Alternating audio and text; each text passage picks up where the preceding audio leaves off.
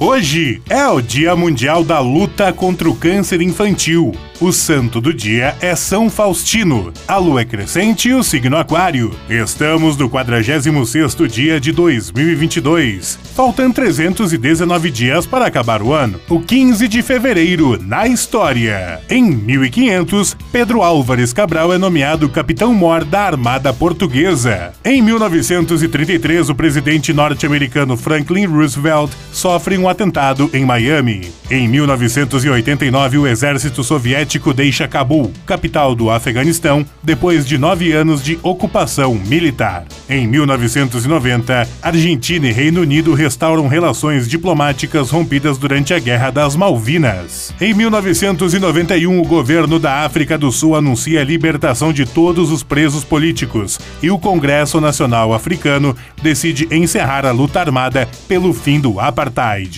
Em 2003, o Vaticano abre os arquivos secretos sobre as relações com o nazismo. Em 2010, 20 pessoas morrem em um acidente ferroviário na Bélgica. Em 2013, ondas de choque de um meteoro deixam cerca de 1.200 pessoas feridas no sul da região dos Urais, na Rússia. Frase do dia. A maior sabedoria que existe é conhecer a si próprio. Galileu Galilei.